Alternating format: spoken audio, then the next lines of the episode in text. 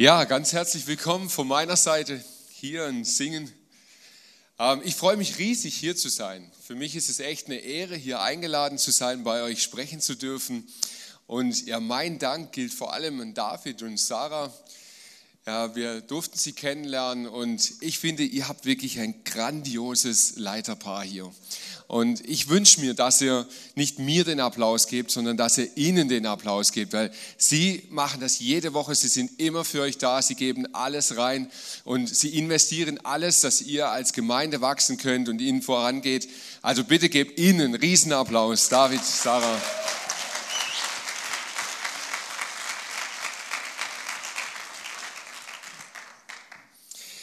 Ja, ich, ich war ein bisschen überrascht. Ähm, ich wusste erst letzte Woche tatsächlich, wie die Predigt denn heißen soll. Jesus, der Seelenklempner.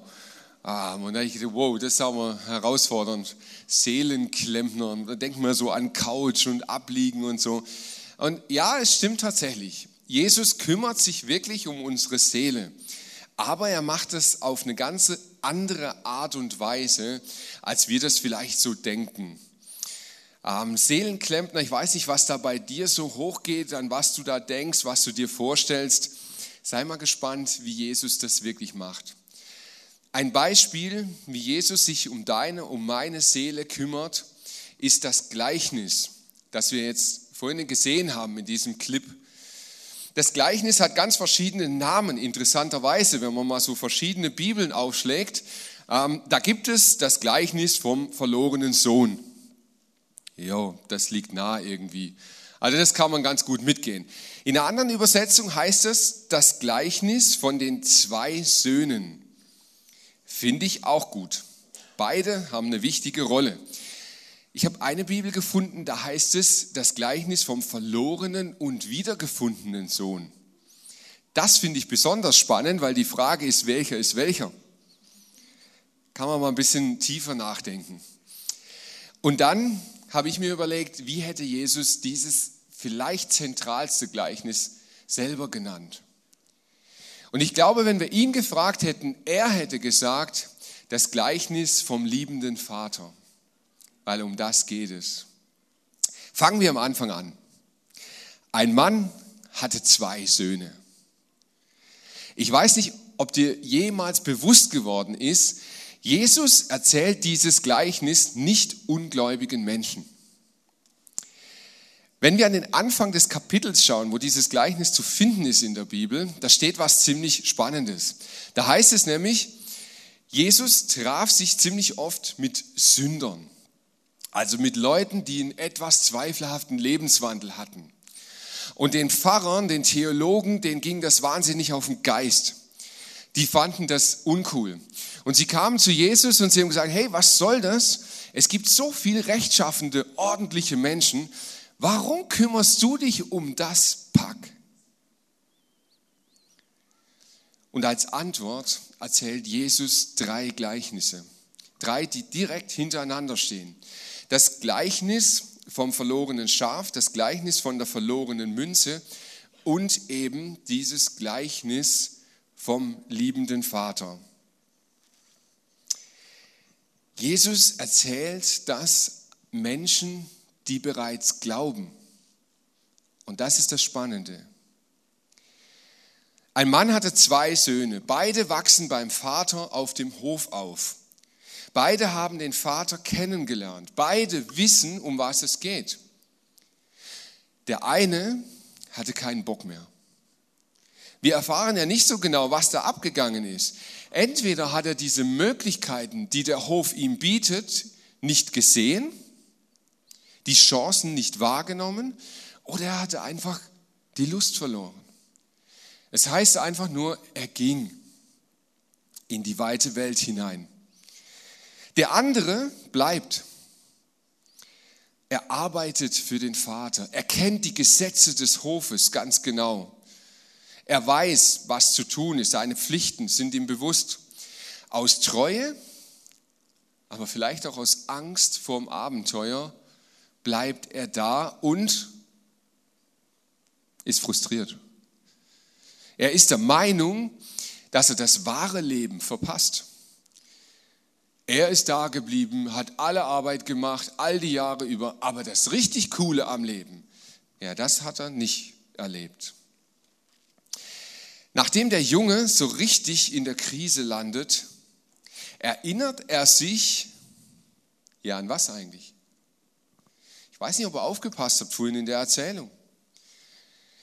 Es heißt, als er so richtig bei den Schweinen im Dreck lag, da erinnert er sich an die Rahmenbedingungen des Hofes. Ihm fällt ein, wie es den Arbeitern des Vaters ging. Und das reicht ihm, um sich aufzumachen und zurückzukehren. Wisst ihr, worin die Brüder absolut identisch sind? Beide kennen den Vater nicht richtig. Jeder hat seine Geschichte mit dem Vater, aber sie kennen ihn nicht wirklich. Ich möchte an der Stelle einen kleinen Cut machen mit dem Gleichnis. Ich möchte auf was ganz anderes kommen. Wir sind ja hier im Kino. Das finde ich schon mal sehr gut, weil ich habe eine besondere Beziehung zum Kino. Wisst ihr, was die wohl vier berühmtesten Sekunden in Hollywood sind? Ich bin dein Vater. Yes. Ich bin dein Vater. Luke. Ich liebe das voll. Mein Sohn heißt Jan Luca. Und das ist der absolute Running Gag bei uns. Ständig, wenn mir nichts Besseres einfällt, ich bin dein Vater, Luke. Und wir lieben diesen Gag. Also ich zumindest. ja, Luke Skywalker. Luke Skywalker erfährt in dieser Szene, die wir da sehen, dass Darth Vader sein Vater ist. Und das Spezielle an dieser Filmszene ist, von diesem Moment an ist nichts mehr wie vorher. Das ist die entscheidende Szene in der gesamten Star Wars-Saga.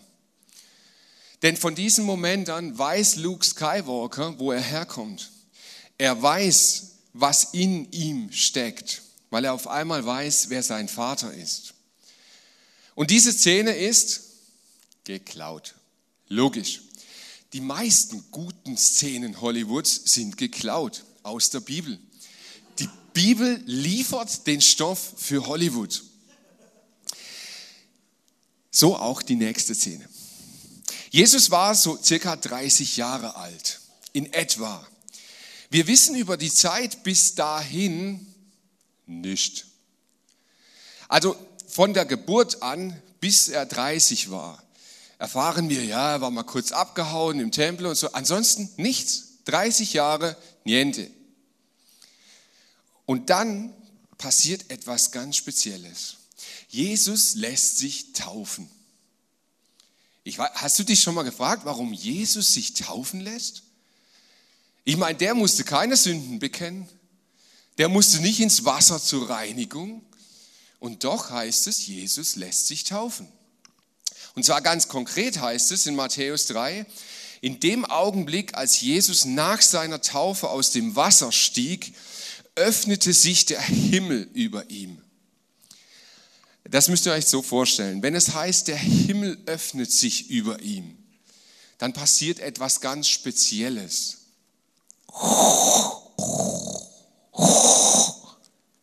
Der Vater ist da. Alle, die Star Wars kennen, wissen, was da passiert. Und er sah den Geist Gottes wie eine Taube auf sich herabkommen. Hier passiert etwas Geistliches. Ja, und etwas Geistliches können wir mit menschlichen Worten nicht wirklich beschreiben. Wir können nur Bilder erfinden, die ein bisschen das ergreifen, was dort geschieht. Der Geist Gottes kam auf ihn herab. Und aus dem Himmel sprach eine Stimme, ich bin dein Vater. Das ist mein geliebter Sohn, an ihm habe ich Freude. Bang! Von dem Moment an war nichts mehr wie vorher. Am 17. Dezember ist es ja soweit. Also alle, die so ähnlich sind wie ich und Star Wars lieben, wir fiebern auf diesen Tag hin. Der neue Star Wars kommt raus. Und wie heißt der? das Erwachen der Macht. Ich finde es der Hammer. Genau das ist in dem Moment passiert. Ihr müsst euch mal diese Lebensgeschichte Jesu anschauen. 30 Jahre lang, du erfährst nichts. Dann kommt, ich bin dein Vater, bumm, raus, zack, und jetzt geht's ab. Und zwar wie die Sau. Eine Heilung nach der anderen. Eine Strange-Geschichte nach der anderen. Jesus erlebt keinen Tag mehr, ohne dass irgendwas Übernatürliches, Verrücktes passiert. Das Erwachen der Macht. Und wann? In dem Moment, als Jesus hört, wer sein Vater ist. Ich glaube, die Szene ist nicht für ihn geschehen, die ist für uns geschehen. In diesem Moment passiert etwas wie eine Adoption. Der Vater im Himmel bekennt sich zu seinem Sohn und übergibt ihm seine Identität und Vollmacht, das Erwachen der Macht. Und jetzt kommt das Krasseste überhaupt. Durch Jesus haben wir, du und ich, denselben Zugang zu diesem Vater. In Johannes 1 heißt es, all denen jedoch, die ihn aufnahmen und an seinen Namen glaubten, gab er das Recht, Gottes Kinder zu werden. Und weiter heißt es, seht, welche eine Liebe uns der Vater gegeben hat, dass wir Kinder Gottes heißen sollen und wir sind es. Deswegen erkennt uns die Welt nicht, weil sie ihn nicht erkannt hat. Und ich finde diesen Vergleich von der Adoption ziemlich gut, weil genau das passiert dort. Gott gibt dieser Adoption sein Ja.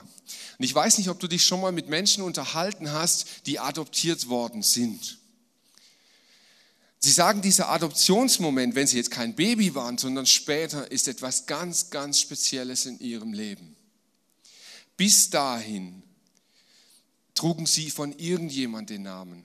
Sie waren in irgendeiner Situation, sie hatten schon liebe Menschen und alles um sich herum. Aber in dem Moment, wo die Eltern, die Adoptionseltern gesagt haben, wir adoptieren sich, dich, das ist der Moment, in dem sie auf einmal wissen, oh, das ist meine Identität. Das sind meine Eltern. Genau das macht Gott mit dir. Gott sagt, du bist mein Kind. Und als Kind Gottes bist du auch Erbe seiner Macht. Was hat das jetzt mit Jesus und dem Seelenklempner zu tun? Ich glaube, dass das Schlimmste, was unserer Seele passieren kann, ist, dass wir nicht wissen, wer wir sind. Ich glaube, dass das die Ursache der tiefsten, der zerstörendsten Seelenkrankheiten ist, die es gibt.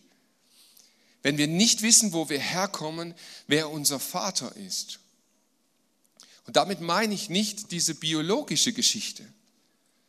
Ein Adoptionskind weiß, dass es einen biologischen Vater hat. Aber wenn du nicht wirklich weißt, wo du deine Identität herbeziehst, was dein Hintergrund ist, wer dein Vater ist, dann ist deine Seele krank. Wenn wir mit einer orientierungslosen Seele rumlaufen, kommt am Ende Mist dabei raus. Und ich komme zurück zu diesem Gleichnis von Jesus. Als der jüngere Sohn nicht wusste, wer er war, hat er eine ganz spezielle Reaktion gezeigt. Als er ganz tief am Boden unten war, Hungersnot, wirklich absolute Lebenskrise, da heißt es von ihm, er wandte sich an einen Bürger des Landes. Das machst du, wenn du nicht weißt, wer dein Vater ist. Er wandte sich an weltliche Hilfe, an einen Bürger des Landes. Und was kommt dabei raus? Er landet bei einem Schwein. Denn genau das ist die Hilfe, die die Welt ihm anbietet. Als der ältere Sohn nicht wusste, wer er ist, wurde er verbittert, eifersüchtig und wenn wir es genauer nehmen, noch viel schlimmer als der Jüngere. Wenn Menschen nicht wissen, wer sie sind, macht sich Hilflosigkeit, Ratlosigkeit, Bitterkeit, Zorn und Eifersucht breit. Wenn ein Land nicht weiß, wer es ist und wo seine Identität hernehmen soll, macht sich Hilflosigkeit, Ratlosigkeit, Bitterkeit, Zorn und Eifersucht breit. Jesus erzählt eine Geschichte von zwei Söhnen, die den Vater zwar kennengelernt haben, aber ihn nicht wirklich kennen. Deutschland, dieses Land, in dem wir leben, ist ein durch und durch tief verwurzelt christliches Land. Auch wenn es viele Menschen heutzutage gibt, die das leugnen wollen, die dem widersprechen wollen.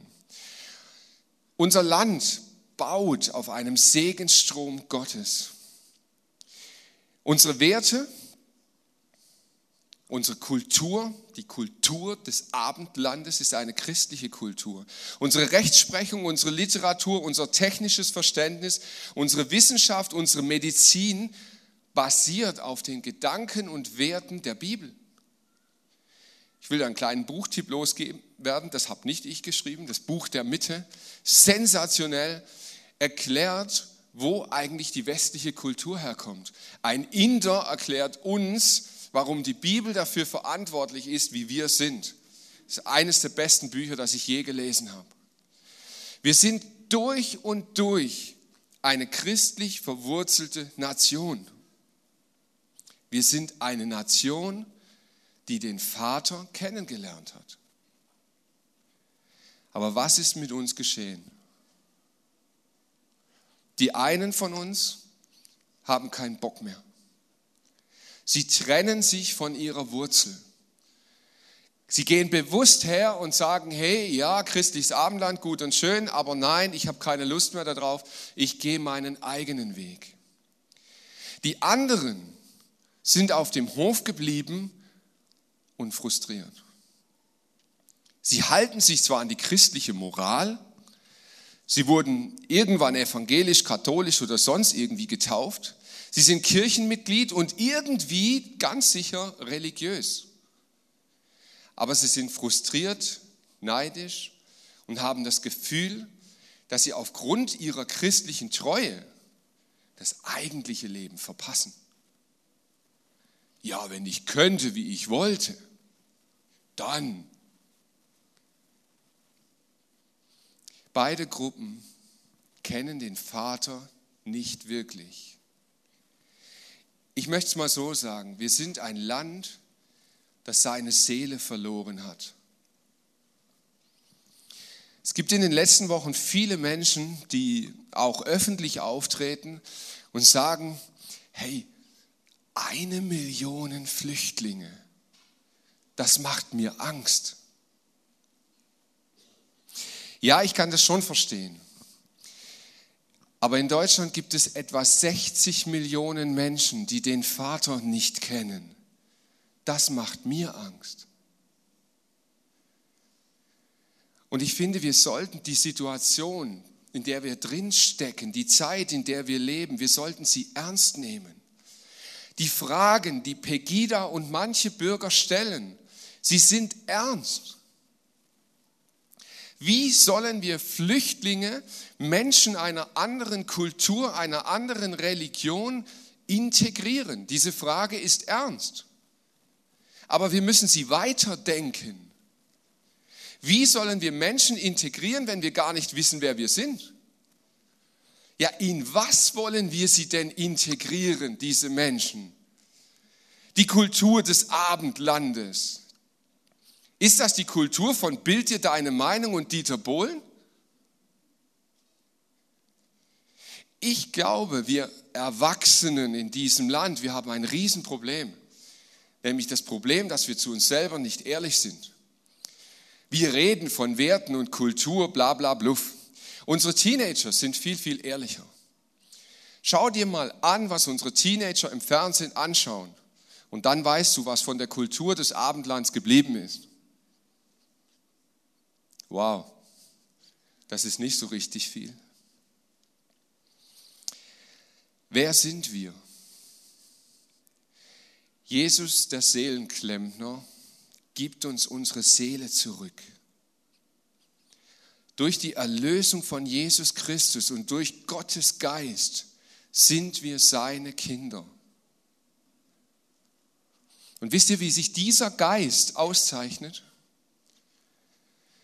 Denn Gott hat uns nicht einen Geist der Ängstlichkeit gegeben, sondern den Geist der Kraft, der Liebe und der Besonnenheit.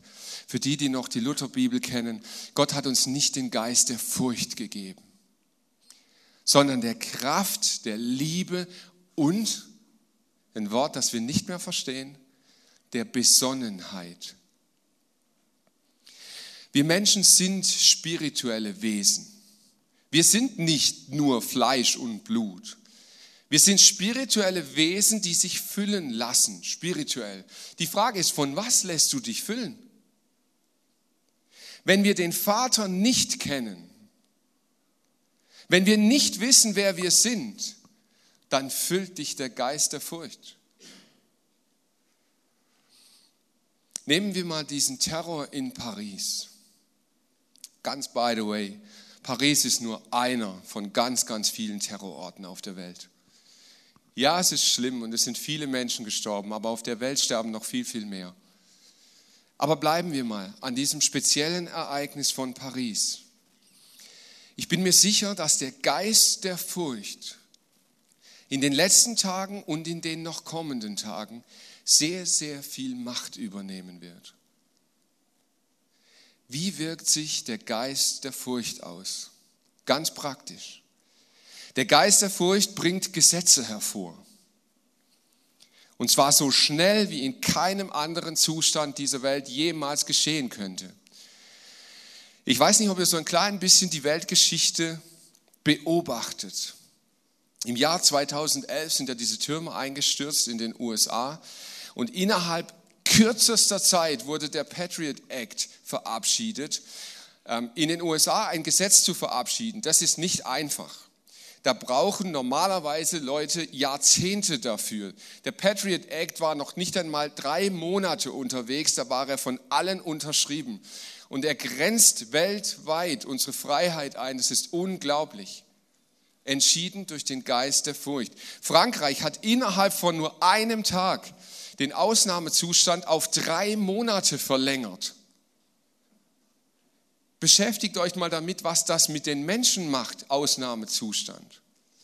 Vorratsdatenspeicherung. Der Geist der Furcht bringt, dass die Freiheit von Menschen eingeschränkt wird. Sie werden überwacht und zwar ohne, dass es einen, einen Grund dafür gibt. Menschenrechte werden mit Füßen getreten. Der Geist der Furcht bringt Guantanamo hervor. Menschen werden verdächtigt und vorverurteilt. Neid, Bitterkeit und Eifersucht macht sich breit. Hört mal genau hin, wie in Deutschland über Flüchtlinge geredet wird. Neid, Bitterkeit und Eifersucht macht sich breit. Menschen posten unter dem Geist der Furcht den größten Schwachsinn, den ich je gelesen habe. Facebook ist eine Ansammlung von geistlichem Dünnschiss unter dem Einfluss vom Geist der Furcht. Und Menschen schreiben Dinge im Rahmen der Anonymität. Sie würden das niemals dir ins Auge sagen. Niemals. Aber unter dem Geist der Furcht wird dieses Zeug verbreitet in unserem Land. Natürlich stellt unsere Welt die Geschehnisse in Frage. Natürlich stellt die Welt Fragen an uns, die wir uns Christen nennen. Was ist unsere Antwort? Herr, bitte macht euch mal wirklich die Mühe. Ich finde es erbärmlich, wie sich Christen hinstellen und sagen, ich habe auch keine Antwort. Was ist unsere Antwort als Christen auf die Situation dieser Welt? Jesus Christus. Er gab uns die Macht, Gottes Kinder zu sein. Als Kinder Gottes haben wir den Geist der Kraft. Wir sind nicht machtlos. Lasst uns doch nicht so auftreten, so reden. Ja, das alles ist so schlimm und so Chaos in der Welt, wir können auch nichts tun. Nein, wir sind nicht machtlos. Wir haben den Geist der Kraft auf unserer Seite. Aber glauben wir es noch? Den Geist der Liebe. Hey, eines der faszinierendsten Dinge, die ich in den letzten Tagen überhaupt kapiert habe. Der Geist der Liebe befähigt uns, dass wir nicht hassen müssen. Aha. Glaubt mal ja nicht, dass sich diese Leute, die dort Attentate verüben, die im Namen einer Religion Menschen umbringen, dass ich hergehen könnte und sagen, ich liebe euch. Nein, das ist doch rosarot und das will doch auch gar niemand. Aber der Geist der Liebe gibt uns die Kraft, dass wir sie nicht hassen müssen. Und das macht Türen auf. Das befähigt Menschen und befähigt Völker, wieder zusammenzukommen und den Geist der Besonnenheit. Wir müssen nicht voller Panik hirnlose Aktionen starten. Wir müssen auch in unserem Land nicht ohne nachzudenken, einfach nur im Sinne helfen, helfen, helfen, wir machen irgendwas. Nein, wir haben den Geist der Besonnenheit bekommen. Natürlich sollen wir das, was vor unseren Füßen liegt, auch tun, aber nicht hirnlos. Der Geist der Besonnenheit gibt uns Kraft und Liebe und Antworten auch in diese Zeit hinein. Ich finde das Gleichnis, das Jesus hier erzählt vom liebenden Vater, beinhaltet die zentralste Aussage des christlichen Glaubens. Wenn ich das runter reduzieren müsste auf eine Aussage, dann steckt sie in diesem Gleichnis. Es gibt immer eine Chance. Es gibt immer eine Hoffnung. Jesus will, dass wir den Vater wirklich kennenlernen. Und wie präsentiert sich der Vater in diesem Gleichnis? Für diesen Sohn, für den die Welt kaputt war, weil er es selber verschuldet hat, der im Dreck lag, weil er es selber verschuldet hat, der sich aufgemacht hat zurück, weil er es nur ein bisschen besser haben wollte. Der Vater rennt ihm entgegen, weil er schon auf ihn wartet. Für den älteren Sohn, der frustriert ist, weil er ein religiös verkrampftes, moralisches Leben geführt hat, der innerlich verbittert ist, der am Boden ist, der voller Zorn, voller Neid, voller Eifersucht ist, gibt es eine Chance. Warum? Weil der Vater rauskommt und nicht seinen Diener schickt und sagt, hey Junge, komm doch rein. Egal wie dein Leben aussieht, egal wie du heute hierher gekommen bist, egal was in deinem Leben momentan passiert, ob es schön ist, ob es fröhlich, ob es Party ist oder ob du wirklich am Boden bist, es gibt eine Chance für dich. Vater im Himmel, ich möchte dir Danke sagen, dass du dich um unsere Seele kümmerst. Ich danke dir, dass du uns begegnest als ein Vater, der auf der Suche ist nach uns. Herr, ich danke dir, dass wir nicht irgendwelche religiösen Übungen, Anstrengungen, sonstiges machen müssen, um eventuell vielleicht dir begegnen zu dürfen. Du hast uns in Jesus Christus die Kraft gegeben, deine Kinder zu sein. Vater im Himmel, und ich bete jetzt in diesem Moment um ein übernatürliches Wunder. Ich bitte dich, Heiliger Geist, dass wir eine Offenbarung bekommen von dir dass wir jetzt den Vater erkennen. Und ich bete, dass du in dir eine Stimme hörst. Ich bin dein Vater. Amen.